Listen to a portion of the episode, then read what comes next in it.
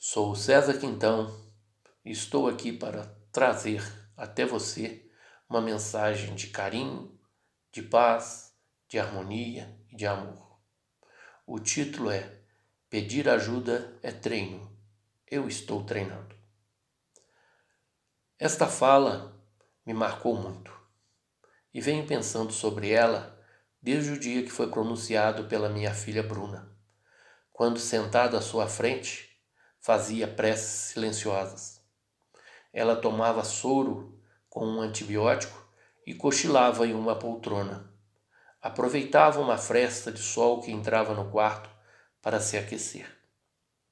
Quando acordou, disse a ela o que intrigava o meu coração: Minha filha, tenho feito preces para você e tem alguma coisa me dizendo que você não está querendo ajuda. Ela regalou os olhos, como sempre fazia, quando queria ser firme em sua atitude, e respondeu: Pai, pedir ajuda é treino. Eu estou treinando. Foram as últimas palavras pronunciadas pela minha filha.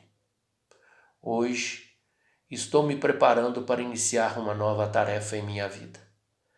E para iniciar esta caminhada preciso elaborar um texto, depois gravá-lo e fazer o teste de locução, postura de voz. O texto deve ser útil a algum irmão de caminhada que precisa tanto quanto eu de palavras que confortam, que animam e dê sentido à nossa vida. Para estruturar todo o processo, o que veio à minha mente? Treino, treino e treino. E aqui estou treinando e esta fala tem uma lógica muito forte. Tudo na nossa vida é treino. Precisamos de persistência para mudar velhos hábitos. E isso, o que é? Nada mais, nada menos que treino.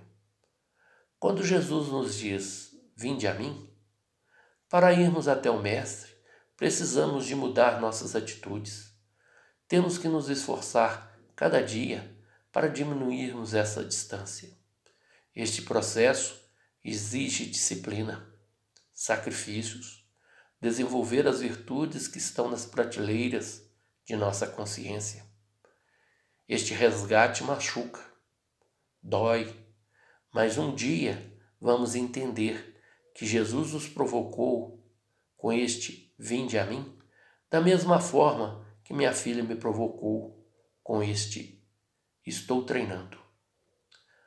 Para não estender muito este assunto, apresento minhas conclusões para este treino tão precioso para a nossa vida.